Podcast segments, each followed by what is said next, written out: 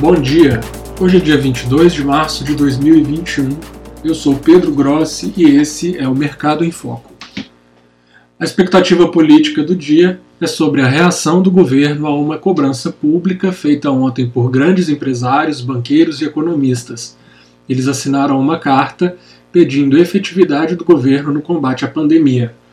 O documento deverá ser entregue esta tarde aos representantes dos três poderes, entre os signatários estão Pedro Malan, Mailson da Nóbrega, Rubens Recupero, Armínio Fraga, José Olímpio Pereira e Pedro Moreira Salles, entre outros.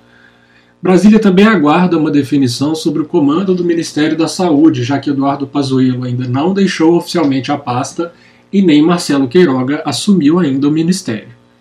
Na Câmara, o presidente da Casa, deputado Arthur Lira, decidiu restringir por duas semanas a presença física dos parlamentares e funcionários no plenário.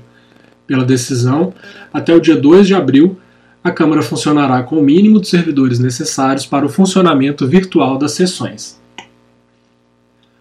No final da semana passada, o presidente do Senado, Rodrigo Pacheco, enviou à vice-presidente dos Estados Unidos, Kamala Harris, um pedido de autorização especial para que o Brasil compre vacinas do estoque americano.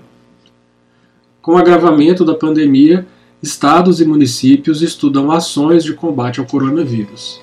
No Rio, o prefeito da capital, Eduardo Paes, e o governador Cláudio Castro não chegaram a um consenso sobre as medidas a serem adotadas pela cidade para tentar frear o ritmo de contágio. A expectativa é que Paes e o prefeito de Niterói, Axel Grael, anunciem em conjunto medidas mais duras de restrição de circulação, inclusive com antecipação de feriados. Hoje, o Banco Central divulga a ata da reunião do Copom, que na semana passada elevou em 0,75 ponto percentual a taxa básica de juros. O BC também publica hoje o relatório trimestral de inflação.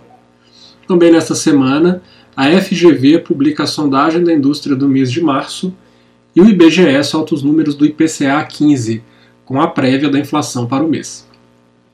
Também hoje a Receita Federal divulga o resultado da arrecadação de impostos, contribuições e demais receitas federais do mês de fevereiro.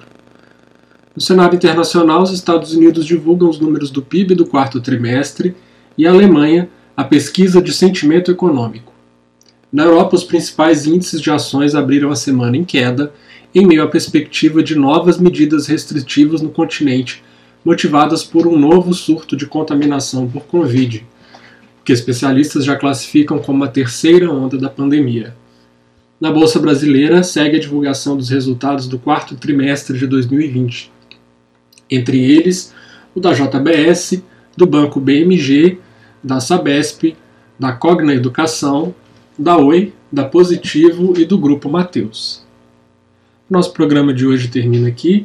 Você pode ler essas e outras notícias no nosso site mercadoumminuto.com.br. Uma boa semana e até segunda-feira que vem.